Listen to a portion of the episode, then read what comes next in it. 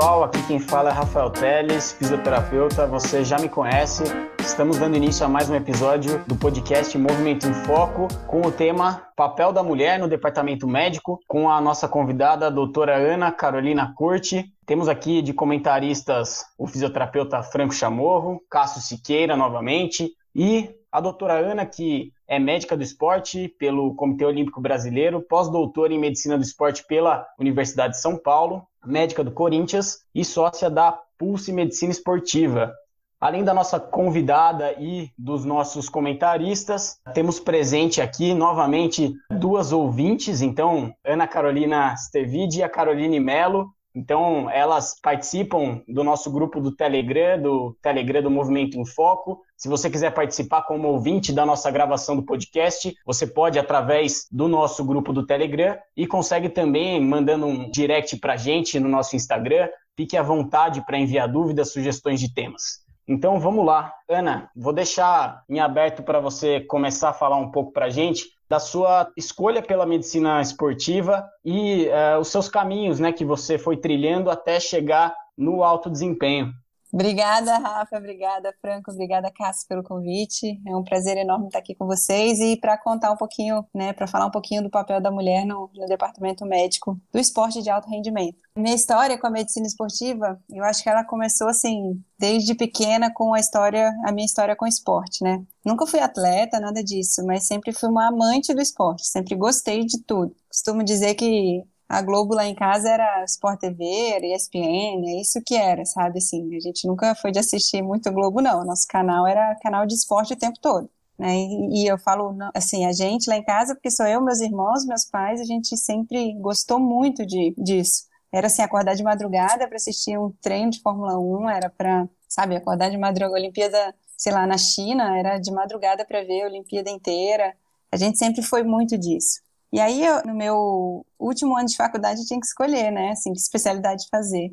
E eu olhava aquele cardápio lá da medicina, eu não via grande coisa. Até que eu tinha acabado de descobrir que tinha medicina esportiva na USP. Eu, eu fiz a minha graduação em Brasília, tá? Na Universidade de Brasília. Eu sou de lá. E aí eu fui procurar o que fazer de especialidade, aí eu descobri que tinha a residência em medicina esportiva na USP que tinha acabado de começar. Né? No meu último ano de faculdade, era o primeiro ano de residência da USP. E aí eu consegui uma autorização lá da UNB para poder vir a São Paulo e conhecer um pouquinho dessa especialidade. E passei no ambulatório, lá da doutora Fernanda Lima e doutora Ana Lúcia. Conversei com o doutor Arnaldo Hernandes pra caramba sobre a especialidade. E o que me encantou no ambulatório foi que eu lembro muito bem de. Eu tinha um, um corredor, estava com uma lesão muscular, estava terminando de tratar a lesão muscular.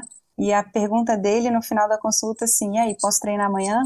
Poxa, e a gente que, sei lá, que fazia estágio médico, é, é, estudante de medicina, que fazia estágio em pronto-socorro, e a gente médico formado que trabalha em pronto-socorro, a coisa mais chata que a gente, que a gente acha é realmente é o paciente chegar lá pedindo atestado para ficar não sei quantos dias afastado. E muito pelo contrário, o tipo de, de paciente do médico do esporte é um paciente que quer voltar amanhã.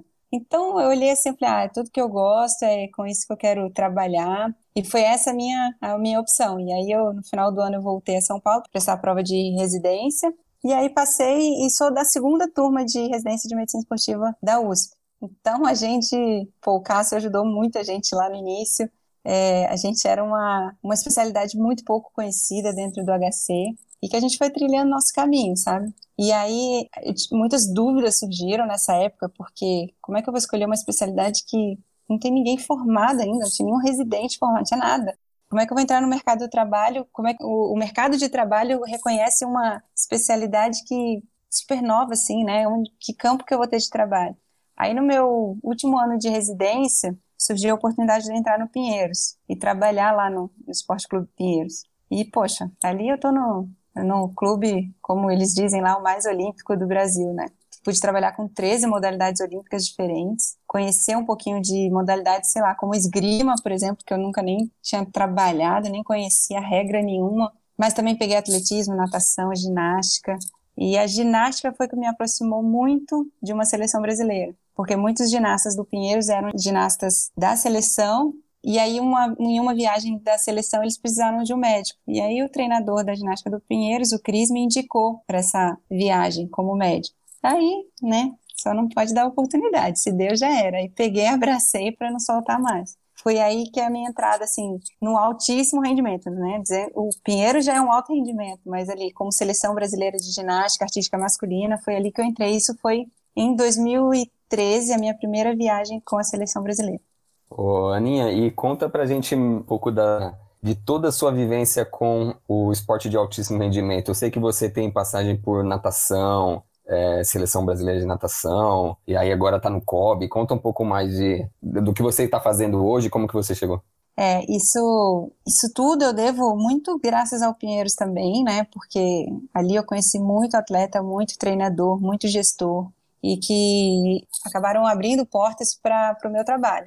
Quando eu estava no Pinheiros, eu passei muito tempo com. No início, o Gustavo Maglioca, era, era eu e ele, depois a gente trouxe o Giba, né, o Gilberto Cunha, e principalmente depois, quando estava eu e o Giba mais, a gente dividia mais ou menos assim: eu ficava com os esportes individuais e ele com os coletivos. Pô, esporte individual é fantástico. E um deles era natação, que também me levou para algumas convocações de, de natação. E o COB surgiu a partir realmente da ginástica, porque essa primeira viagem da ginástica que eles precisavam de um médico era um treinamento na Alemanha de umas três semanas, mais ou menos. E aí eu fui, só que o treinamento era organizado pelo COB. Não era um, um, treinamento da Confederação Brasileira de Ginástica, era do Comitê Olímpico Brasileiro, com a seleção de ginástica. Então foi o meu primeiro contato com o COB, foi lá em 2013. E daí, nessa viagem, logo, isso foi em junho mais ou menos, em outubro teve o Mundial de Ginástica, e aí ele já conhecia o meu trabalho e eu já fui para esse Mundial com a equipe masculina de ginástica. E daí, no ano seguinte, 2014, começaram as missões do COB. Foi a primeira missão de Jogos Sul-Americanos, que foi no Chile. No ano seguinte, é, Jogos Pan-Americanos de Toronto. E aí eu estava com a ginástica, trabalhando cada vez mais, eu, só que eu não fui só pela ginástica, eu acabei indo como time Brasil. Lá eu acompanhei a ginástica, mas eu trabalhava com os atletas que precisassem de algum atendimento médico. E depois vieram os Jogos Olímpicos do Rio, e que aí, aí nem se fala, né? Um, momento talvez mais importante da minha carreira ali. Até em dezembro do ano passado, eu recebi o, eu recebi o convite, em janeiro desse ano, na verdade, recebi o convite para assumir a coordenação da área médica do COB. Eu vinha trabalhando no COB como era uma médica contratada, né, trabalhando com algumas modalidades, principalmente a ginástica artística masculina, mas há um ano e meio, mais ou menos, a canoagem velocidade entrou também no, na minha vida e eu sou médica simplesmente do Isaquias, né, no maior medalhista do Brasil em uma Olimpíada só. E, e, agora eu trabalhava especificamente com essas duas modalidades, a ginástica artística masculina e a canoagem velocidade.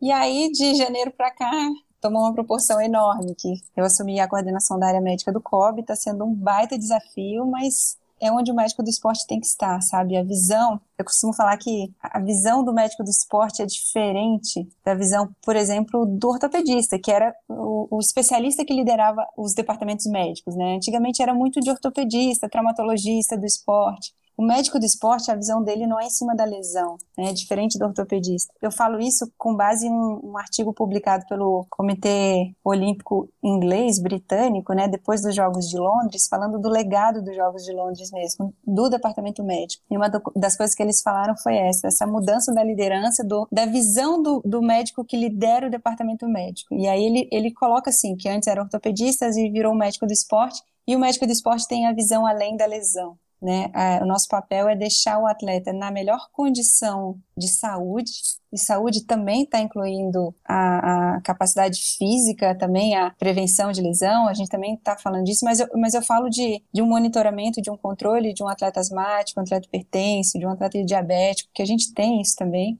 Então, deixá-los no melhor estado de saúde para que ele possa treinar bem, né? Que o nosso objetivo é a performance. Se ele treina bem, ele performa bem. Né? Então, é por aí. Aí hoje estou aí nesse grande desafio, que é o, a coordenação da área médica do COB.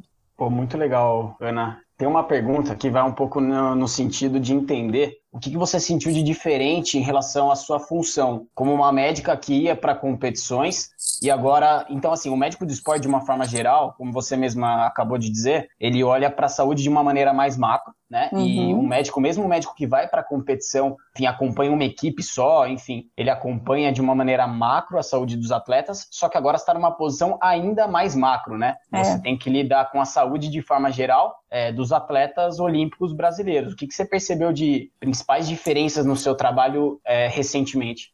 É, assim que eu entrei, eu tentei entender qual que era o papel da área médica, né? Dos, da área médica do COB, o que, que a gente precisava. Aí eu, eu linkei assim, alguns pontos, eu listei alguns pontos que eu achava importante. Primeiro papel da área médica é prestar assistência aos atletas e aí eu não falo nem então aos atletas, que a gente está dentro de uma instituição, aos funcionários também, né? Quem tiver necessidade, mas essa assistência ao atleta é fundamental. A educação ao atleta também é fundamental, com educação, educação médica, educação de, de higienização, educação do controle de dopagem, educação, né, ensinar mesmo a como manter essa saúde lá em cima, a importância do sono, a importância da alimentação, da recuperação.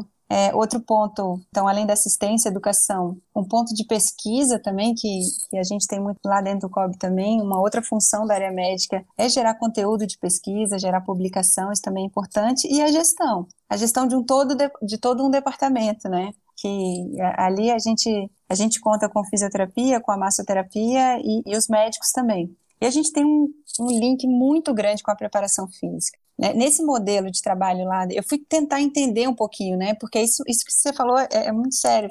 Pô, eu estava acostumada, vou ali, Nori, você vai passar no meu consultório, vou no teu ginásio, quero ver como é que você tá, Zanete. É, essa semana eu vou aí no seu ginásio também, quero te acompanhar, tem uma competição, vamos lá para a competição. Não, mas agora virou um papel muito maior. Eu tenho que me preocupar com assistência, eu tenho que me preocupar com a pesquisa, eu tenho que me preocupar com a educação e tenho que fazer a gestão, eu tenho que organizar né, essa área médica. E eu fui ler, estudar, entender organograma, entender onde que, onde que a área médica está no organograma do COB, para quem que eu tenho que prestar conta, né? E aí, uma das coisas que eu entendi é que a área médica, no organograma, é, ela não pode estar tá ali dentro de uma área. A gente está, por exemplo, dentro da área de esporte do COB é o mais importante? Talvez seja sim. Só que existe uma outra área do COB, que é a área do, por exemplo, ali, que a gente está dentro da área do alto rendimento, mas tem uma área de, de, da parte escolar, da juventude, que a gente também tem que prestar assistência ali. Tem a área de missão, que são os jogos, então a gente também envia médicos para lá.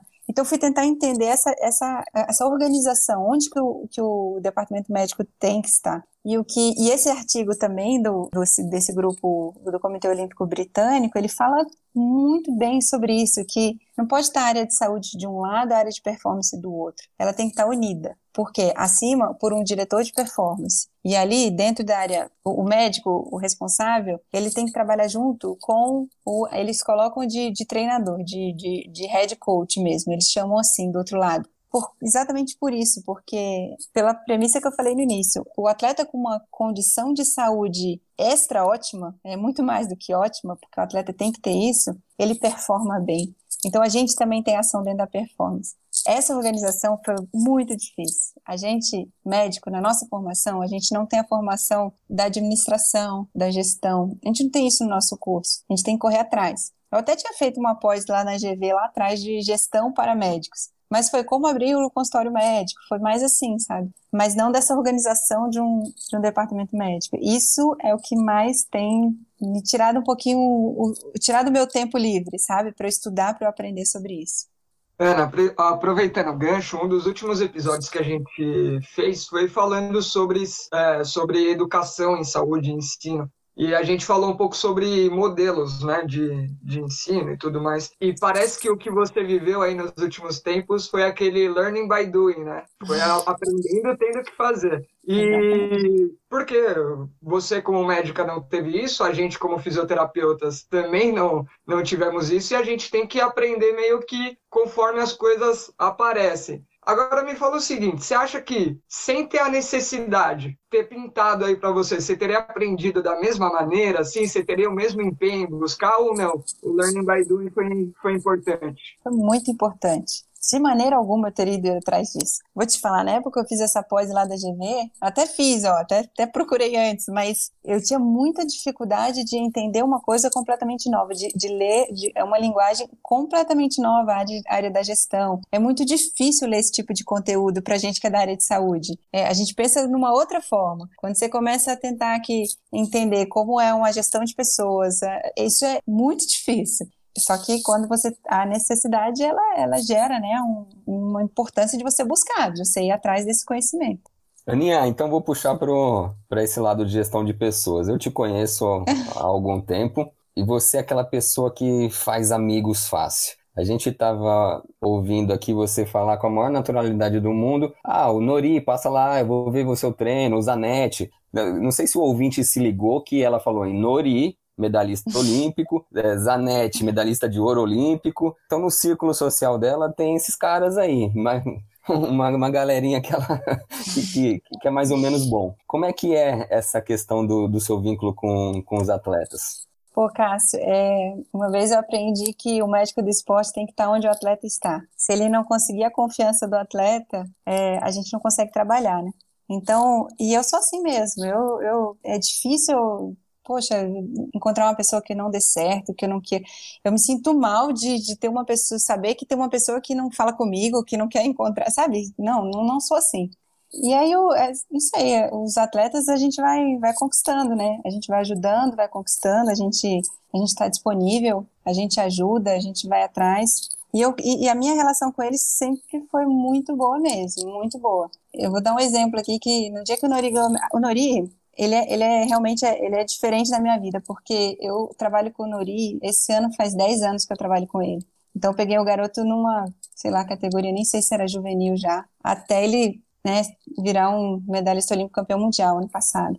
No dia que ele ganhou a medalha do, lá no Rio, lá no, o Kobe ele faz uma, a casa do time Brasil. Ele, toda, todos os jogos, assim, a gente tem a, a Vila, a Vila Olímpica e tem um, um espaço fora da vila que chama Casa do Time Brasil para comemorar as medalhas conquistadas, tem um outro show onde você pode levar um familiar outro, né, para você encontrar. E aí no dia da, que ele ganhou a medalha, eu fui, meu irmão estava lá, foi muito legal, meu irmão estava no Rio, porque ele trabalhou como fazendo scout, né, de basquete. E aí ele foi comigo, e aí o subiu lá no palco para agradecer. E ele foi agradecer e o único nome que ele falou lá em cima foi o meu.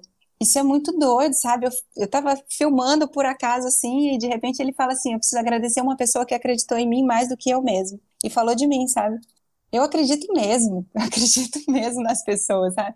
Esse até pode ser um problema, Cássio, porque é, pode, posso, podem passar a perna em mim fácil também, porque eu acredito, eu confio.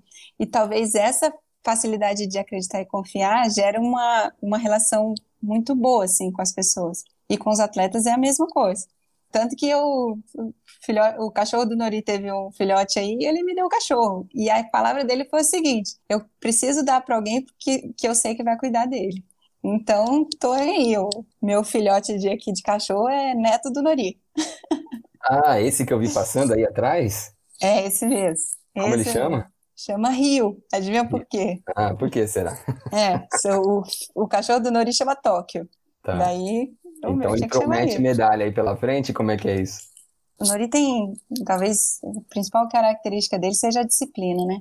Disciplina e foco. Eu não sei se é, as duas estão, essas duas características estão muito juntas, né? Se você tem foco, você tem disciplina para alcançá-lo. O Nori, ele, ele fala, ah, sempre acreditei muito nele mais do que ele.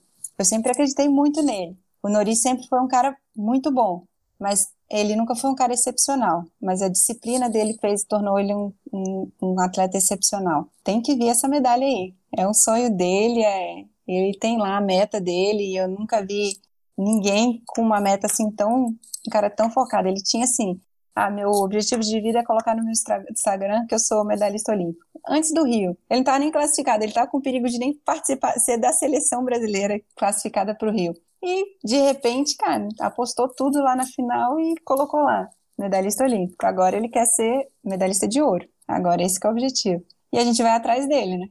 Sensacional. Ana, uma pergunta aqui que é vai um pouco no sentido que você começou a falar e o Cássio abordou também que é esse seu jeito, de repente, fácil de, de, pô, de fazer amigos e que você gosta sempre de é, estar bem com as pessoas, né? Se relacionar bem. Essa eu imagino que seja uma das características que te levou onde você está hoje. Uh, e uma das perguntas que eu tinha aqui separado era justamente o que você enxerga que te ajudou a chegar onde você está hoje, além dessa característica, talvez, se você enxerga isso, né? Boa, Rafa. Primeiro eu queria falar que o Cássio, ele é parecido comigo também, viu? Conheço há muito tempo, o cara é muito fácil de lidar, pessoa de muitos amigos também. Não tenho dúvida, Rafa, a gente vai ter que abordar um tema aí para frente, né? A mulher no esporte. Não é igual o homem no esporte. É uma pena que não. Então, eu não podia deixar ninguém imaginar que eu cheguei onde cheguei no COB. A gente vai falar um pouquinho do Corinthians também, mas eu não podia deixar ninguém imaginar que eu cheguei onde eu cheguei por algum outro motivo, que fosse uma indicação, que fosse alguma coisa, ah, porque é bonitinha. Não, então era tinha que ser pelo, pela minha capacidade técnica, teórica, nessa, pela minha formação. Então eu investi muito nisso investir nunca. Cássio lembra quando eu fiz a residência, tinha, tinha outros residentes no meu ano que a prioridade era trabalhar no mesmo período. Minha prioridade foi fazer uma residência bem feita. Depois disso, eu continuei, eu fiz um doutorado, eu fiz um pós-doutorado. E isso me dá base para, por exemplo, eu estou fazendo uma reunião semanal com médicos das confederações. Começou tem quatro semanas. E foi quatro semanas atrás que o diretor de esporte do COV, meu chefe, nessa primeira reunião, ele me apresentou para todos os médicos das confederações como a médica responsável pela área médica do COV. E eu já sei que eu já ouvi muita gente, porque a gente sabe, a gente tem amigos, né? E as pessoas falam, ah, mas pô, aquela menina sendo médica, coordenadora da área médica. Então, eu comecei a reunião me apresentando e dizendo assim, cara, eu tenho um pós-doutorado em medicina do esporte. Né? Então, não tem nenhum residente que fe tenha feito a medicina do esporte, nenhum médico do esporte hoje com residência que tenha, eu acho que não tem nenhum nem com doutorado. Eu tenho um pós-doutorado. E claro que o pós-doutorado acabou me abrindo portas no Corinthians, por exemplo. A minha coleta de dados foi lá. E aí acabou que o resultado foi tão bom que eu acabei ficando. Mas a relação interpessoal ela é fundamental mas você tem que ter um conhecimento por trás para poder você chegar numa reunião que tinham 67 médicos, com médicos, por exemplo, que estavam há 30 anos, né, no vôlei, no futebol, e chegar e eu chegar e falar assim, vamos conversar e agora agora a casinha tem outra dona. Costumo dizer o seguinte, a oportunidade surge, mas você tem que estar preparado. E o preparo é relação interpessoal, mas o preparo é conhecimento também. Isso precisa ter. É, vale até ressaltar um, um dos últimos, o último episódio mesmo que a gente falou sobre, sobre ensino. O Cássio citou um, um exemplo, né? Que, pô, você tem o, quem é muito bom tecnicamente e você tem quem é muito bom de relação interpessoal, e na nossa área a, a junção dessas duas características é, é fundamental. Fala lá, Franquinho. Eu fiquei curioso para saber dessa, dessa reunião de 60 médicos aí ou mais, quantas outras mulheres tinham? Cara, Ô, ô, Franco, eu também, olha só, eu, eu não me lembro, porque imagina, 60 pessoas no Zoom ali, eu tinha que passar.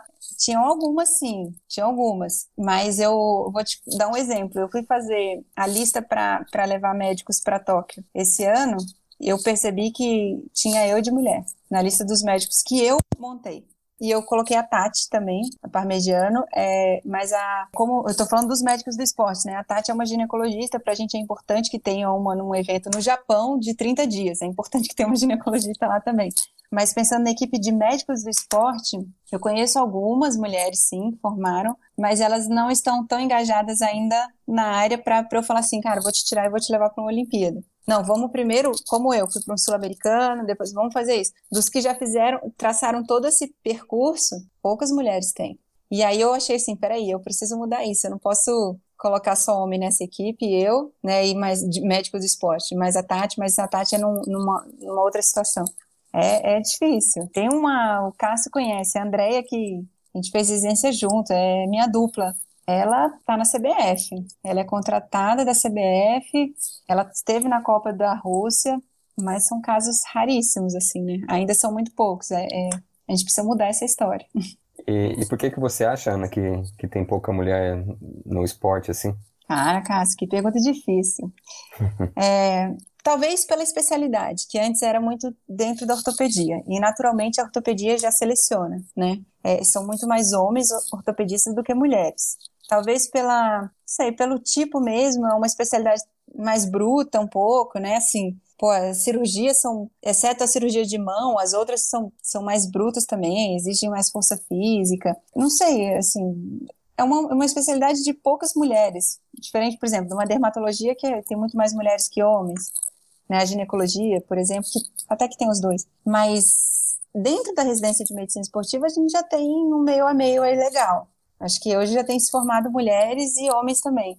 Eu não quero acreditar que as pessoas que contratam médicos do esporte procuram homens ao invés de mulheres, sabe? Eu, eu quero não acreditar isso. Eu não tive dificuldade nenhuma, em nenhum momento, para atuar na medicina do esporte. Eu não, eu, hoje eu não trabalho, assim, agora como gestora da, da equipe médica, sim, a gente tra eu trabalho com mulheres também, mas a minha equipe foi ginástica artística masculina, a segunda equipe foi a canoagem de velocidade masculina e o futebol masculino do Corinthians. Eu não tenho nenhuma equipe, nunca trabalhei a ah, seleção feminina de, não, nunca tive isso. E eu nunca tive dificuldade nenhuma de trabalhar com nenhuma dessas modalidades, com homens. Então eu espero, e nem, nem, nem dificuldade de ser recebida pela canoagem, pela ginástica, pelo Corinthians como instituição, pelo COB, nenhuma dificuldade por eu ser mulher, sabe? Então espero não acreditar nisso, mas eu acho que existe, deve existir, né? Eu nunca passei por isso, essa dificuldade de contratação da mulher. É, você comentou que na, dentro da medicina esportiva já há um equilíbrio maior, né, entre médicos homens e, e mulheres. Só que no futebol isso ainda não é uma realidade. Não sei se, de repente, por uma questão de, de escolha. Você está num, num, clube que é um clube grande da, de São Paulo. O Cássio é um corintiano fanático. Eu queria que ele é. falasse essa frase aí que você falou. Tá, Fala aí. vamos corrigir.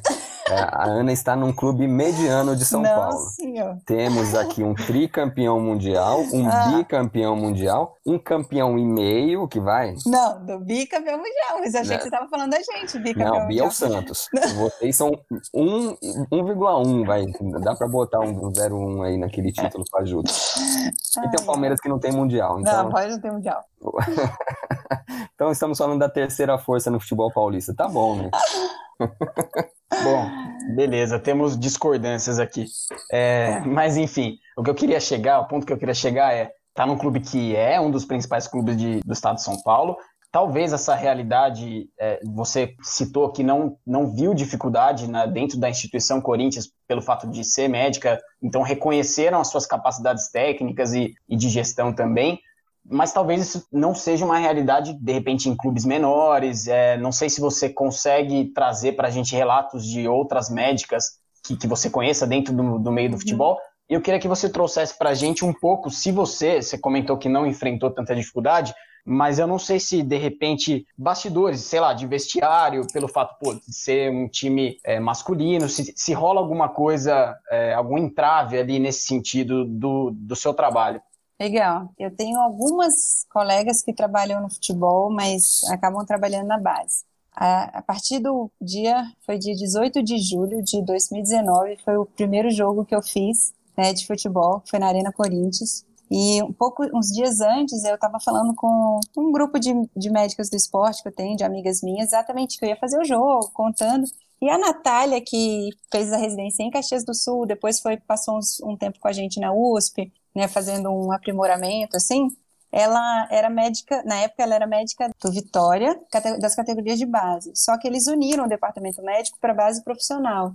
Então ela estava também atendendo os profissionais, só que nunca tinham permitido que ela fizesse um jogo, né, do profissional, só fazia jogo da base. E aí eu falei assim para ela, brinquei com ela assim, falei, calma, é, eu vou fazer esse jogo e eu espero que as coisas mudem. Eu fiz o jogo no domingo, o Vitória jogou na sexta-feira seguinte, né? E, e ela fez o jogo. Então, precisou de um, sabe, de um empurrãozinho para o Vitória entender que não, tudo bem, fazer um, uma mulher fazer um jogo do profissional.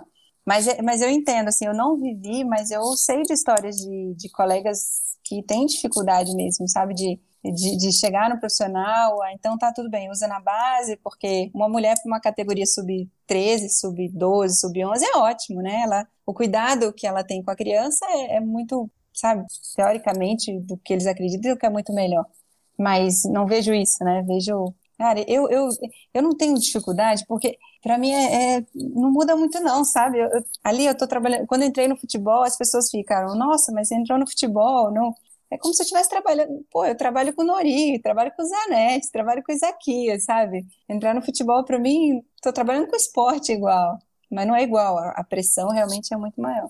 Sobre o vestiário, nunca tive nenhuma dificuldade. Nos jogos que eu fiz, jogos que gente, às vezes a gente faz uma coisa no Corinthians que é deixar um médico em campo e deixar outro médico ali de retaguarda, principalmente nos jogos na Arena Corinthians. Porque se, pô, se, se um precisa sair para levar para o hospital, se um tem uma, um, sei lá, precisa fazer uma sutura, já aconteceu, no jogo que eu fiz aconteceu, necessidade de uma sutura na boca do Fagner, inclusive, e aí o, o Ivan, que é outro médico, ele ficou no vestiário fazendo a sutura, o jogo acabou, aí tem que ir um médico para antidoping, então é importante ter dois também ali, eventualmente quando eu não estava, eu fiz poucos jogos por enquanto, mas quando eu não fazia jogo, eu estava sendo essa médica de retaguarda, sabe?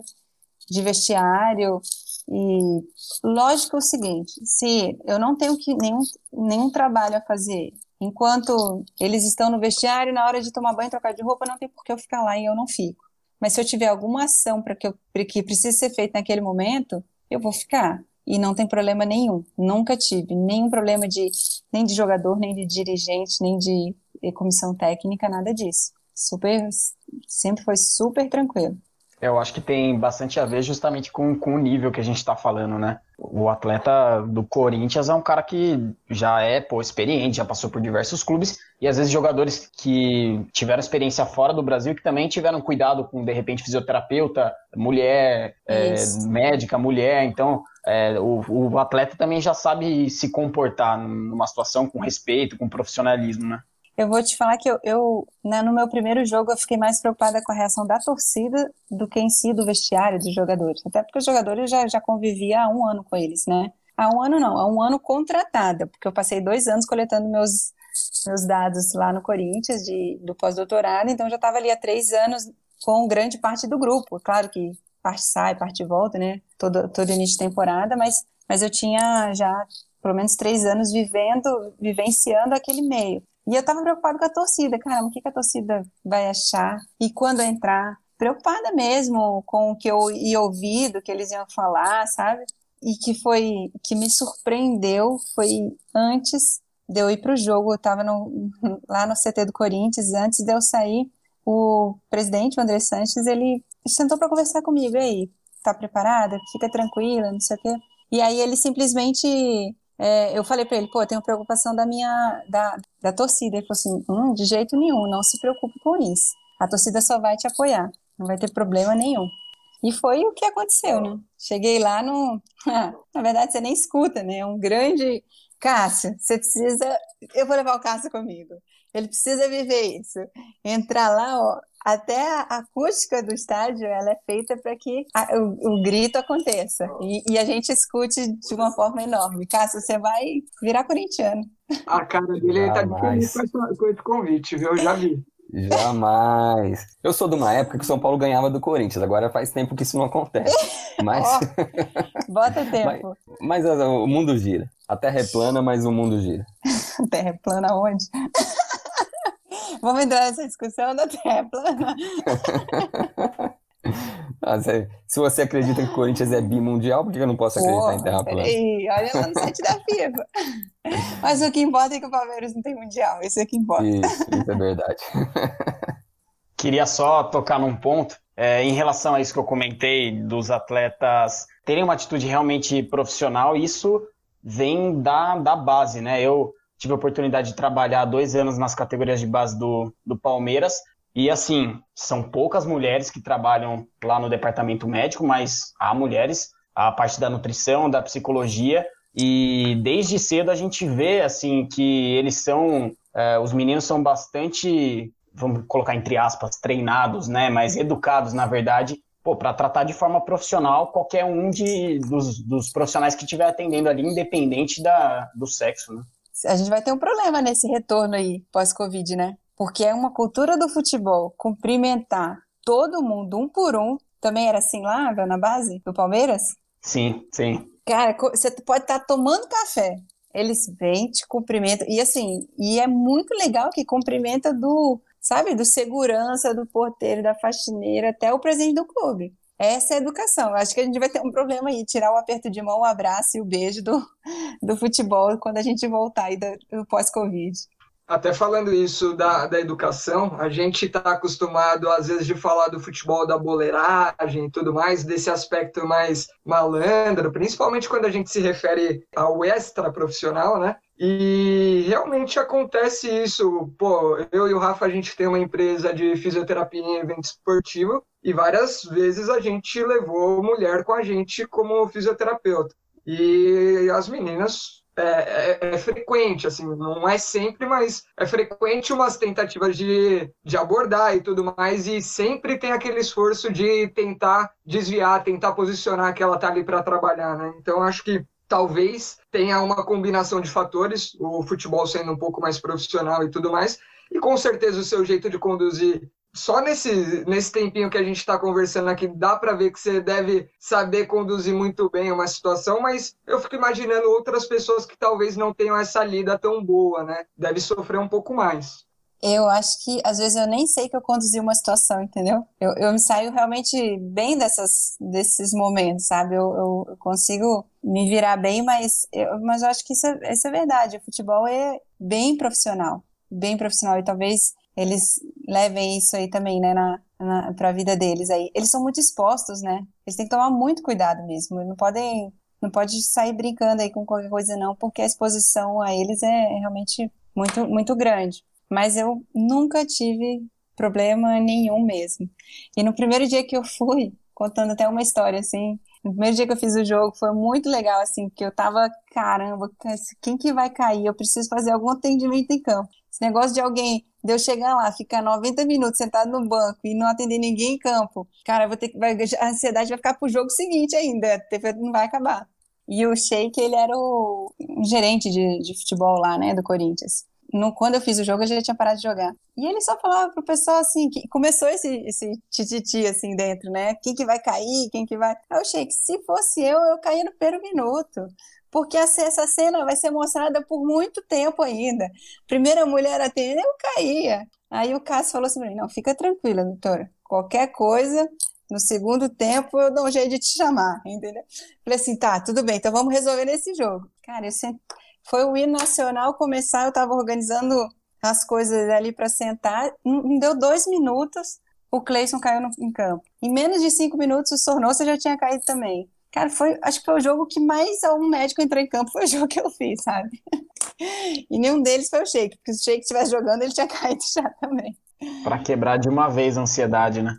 É, e pronto. Aí quando eu vi, já estava lá, já estava dentro, já tinha, e isso foi, foi bom demais, sabe? Putz, eu ia trocar de assunto, mas. Vamos voltar pro Corinthians. É, vamos falar de boleiragem. Como é que é a resenha? Como é que é bastidor, assim, a parte, a parte legal da coisa, a parte social da coisa? A parte social com fisioterapeuta é muito maior, né? Porque o físio está lá todo dia. O médico não está todo dia, né, no, no departamento médico. Eu acho que isso é uma outra coisa que precisa mudar. É, a gente precisa ter um médico o São Paulo tem, eu não vou falar bem de São Paulo não, mas eu vou falar disso. Ele tem o, o Sanches lá que está há muitos anos e é o único trabalho do Sanches mesmo. E nisso ele está no dia a dia, ele conhece, conhece a evolução de um dia para o outro do caso, né, do caso clínico ou não. E o médico em todos os outros clubes tem diversos outros, outros trabalhos, outras funções. E isso estava na hora de, do futebol começar a mudar isso aí, ter um médico pagar bem para um médico estar tá lá direto, abrir mão de outras coisas e ter outros médicos especialistas para consulta, né? E talvez um outro para dividir uma viagem, mas o dia a dia precisava ter alguém lá direto. Aí a resenha acaba sendo maior realmente com, com os, os fisioterapeutas que, que fazem atendimento mais frequente nos atletas. Mas assim, é muito legal, eles fazem, sabe, eles fazem durante uma viagem, vão fazer a eleição de quem é o, o mais feio, sabe? E teve um dia que foi muito legal, muito engraçado. Eu não tinha nessa viagem, eu voltei Aí o Love falou assim: pô, doutora, estão me dando um prêmio aí que eu não mereço, não. Eu não mereço esse prêmio, não, doutor. Não veio coisa, não. Que prêmio, não? O que, você está falando? Ah, de que eu ganhei do mais feio aí da dele delegação. Pô, lá em oitavo eu, eu até aceito, mas eu perder. Aí ele começa: perder do Manuel, do Cássio, do. Tinha um Gustavo Mosquito na época, tinha não sei o quê, não sei o quê. Aí eu não perco, não. Desses aí eu não perco. Esse, na verdade, assim, desses aí eu perco, né? Esses aí eu tô atrás deles, quanto ao mais feio. mas eles são ótimos, assim, né? o dia a dia é muito gostoso. Estar em campo é muito bom, né? Pô, você tá no sol, você tá na grama, o espaço é sempre bonito. É, você ouve conversa de massagista que está há 50 anos no futebol, que já passou pelo Palmeiras, pelo Santos, pelo São Paulo, pelo Corinthians, está em tudo quanto é lugar, e já pegou tudo quanto é treinador. Aí o treinador vai cair, putz, quem que vem? Ah, estão pensando nesse. Aí o, o massagista sabe tudo da vida do cara, porque já trabalhou com ele, sabe? É muito legal, assim. A gente aprende pra caramba, aprende a lidar com essa mídia louca, assim, jornalista Pô, eu, de vez em quando eu recebo mensagem no Instagram, assim, é, de, de jornalista que, sei lá, ah, começa um, um papinho assim para querer tirar alguma coisa sua, sabe? E aí, o Cássio tá bem para jogar? Ô, oh, sai fora. não me pega mais não. Liga pra assessoria de imprensa e fala com eles. Falou bem do São Paulo e tá gravado. É, mas é, falei rápido.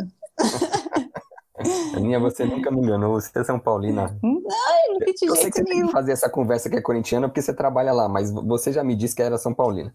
Gente, meu pai, a melhor coisa que meu pai fez foi ele ser corintiano e me, me herdar isso daí, me, me passar isso. De então, mudando de assunto, Ana, agora, né, como você está no COB, estava contando para a gente aí nos bastidores da gravação que vocês estão fazendo um protocolo de retorno a volta aos treinos? Como é que o Covid afetou os atletas olímpicos é, com essa Olimpíada que mudou para o ano que vem? Como é que está essa situação?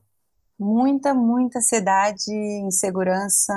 É, a parte da preparação mental é está sendo muito acionada hoje, mais do que queixas clínicas, queixas de ansiedade.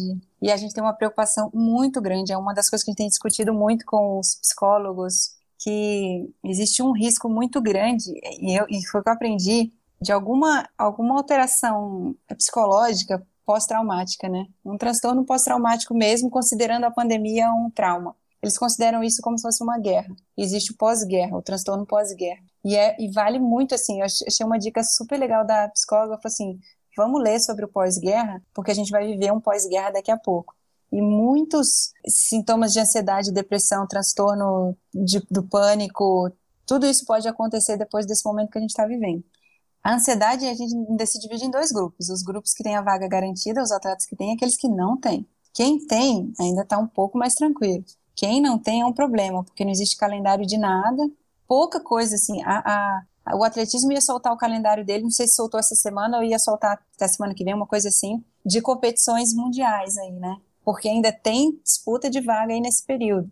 É, a natação, por exemplo, não tem nenhum classificado, porque ainda no Maria Lenk foi para o ano que vem. De repente você está todo numa preparação e, e, corta isso e você tem... Quando a gente... É só a gente pensa... Eu, eu, eu comparo muito o, o, dia que eu tive que apresentar meu, meu... defender meu doutorado. Porque graças a Deus o pós-doutorado você não defende, você só publica o negócio. A semana, principalmente a semana, um mês antes da minha defesa, é um mês muito intenso, né? A gente, Cássio já viveu uma defesa também. Imagina isso ser prorrogado para frente. Você ter que viver com isso mais três, quatro meses. É muito difícil. Então, é, é o que a gente mais está preocupado com isso. A gente tem falado, a gente tem acompanhado os atletas, conversado, colocado físicos, preparadores físicos, médicos à disposição para bater papo, para conversar, para treinar.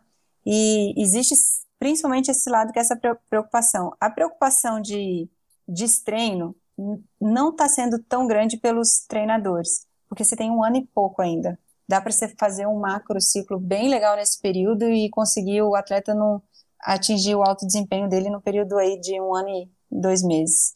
Dá até para e nunca é isso, um ano e dois meses de macro ciclo, né? É, dá para dar férias ainda, dá para dar muita coisa para o reinício. Mas o que tem me preocupado muito são os atletas que, que tiveram a Covid, sabe?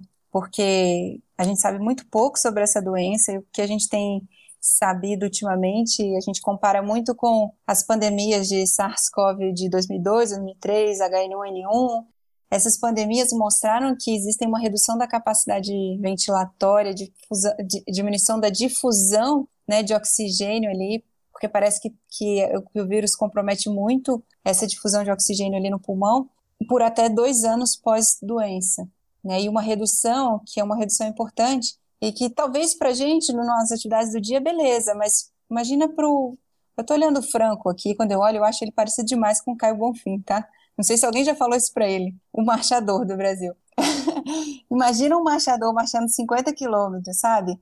Esse, com a redução da capacidade pulmonar. Imagina na Marcela na, na, nadando, é que a prova olímpica são 10, mas imagina um mundial de 25 quilômetros. O quanto isso pode comprometer? Então, essa está sendo muito a minha preocupação. Antes a gente falava muito que a preocupação não era sobre para jovens, não é era sobre, não, o problema não é você pegar, é você não passar, não passar para seu pai, para seu avô, para não comprometer a, a, o sistema de saúde do país, que não consegue absorver toda essa demanda. Então a gente falava muito isso para os jovens. A gente mudou o discurso total. Não é sobre não passar, mas é sobre não pegar também.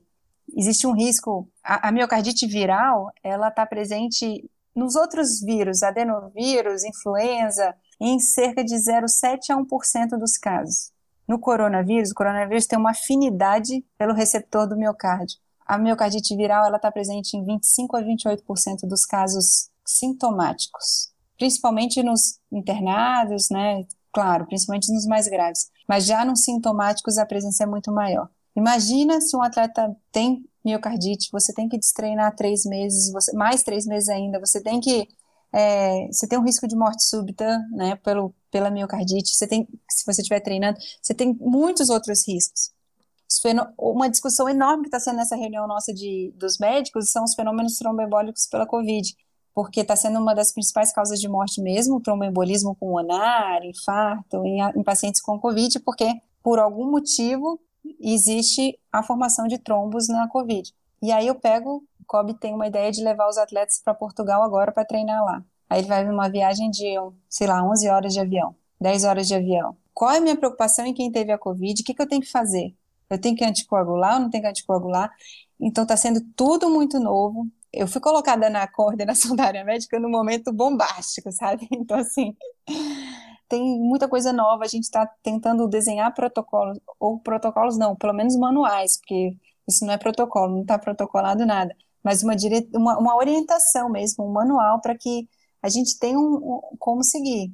E está sendo o momento a gente discutir com especialistas, infectologistas, pneus, cardios, vasculares, para tentar entender. Então, a nossa preocupação hoje é sim com o atleta que teve a Covid, é sim com não transmitir, não, não pegar, e todos esses, realmente, esses cuidados do destreino também, né? Porque você tem uma perda de força, você tem uma perda de, de muita capacidade física aí durante esse período.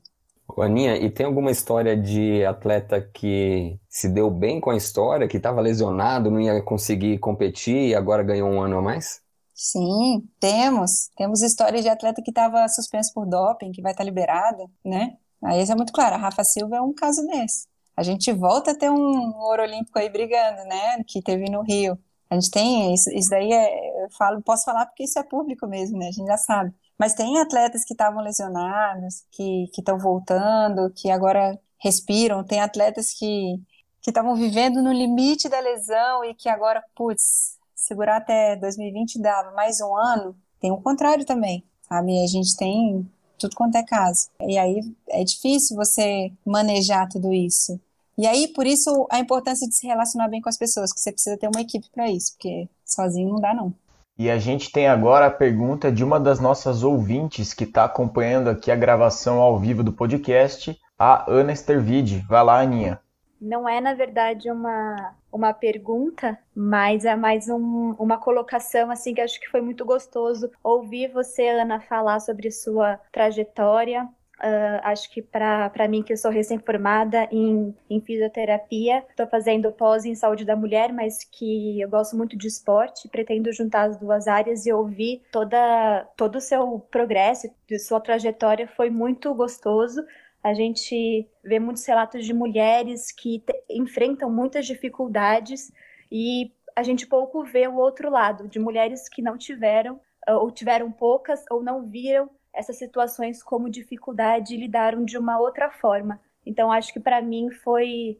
Aprendi muito e foi muito gostoso realmente te ouvir. Ficaria horas e horas aqui. Ah, que bom, que bom. É, é. Eu espero conseguir isso, sabe? Ah, eu me lembro quando eu saí do jogo do Corinthians, a pergunta foi exatamente assim: como você se sente sendo a primeira mulher médica no futebol, né? Aquelas coisas todas atuar, né, assinar uma súmula, entrar em campo no futebol da Série A do Brasileirão. E aquilo ali para mim é, é, eu falo assim, gente, eu, eu, não, eu não me sinto nem um pouco especial, é, porque para mim eu estou trabalhando como outro lugar.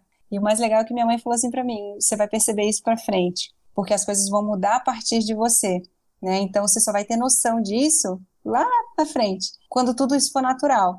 Hoje parece é natural para você porque você vive, você, você, é o que você faz, é o que você ama. Você, eu traba, trabalharia no, né, assim, trabalhar no futebol do Corinthians é como trabalhar com a ginástica, é como trabalhar com qualquer outra modalidade. Mas eu espero mesmo, assim, poder ajudar, principalmente as mulheres, para que essa cultura mude, para que esse formato, né, de que só os, que os homens estão à frente, isso aí, isso mude. E o que eu digo para elas, mas que vai para todo mundo, que a gente precisa se preparar porque a oportunidade ela surge. E só que você tem que estar preparado, porque senão ela passa.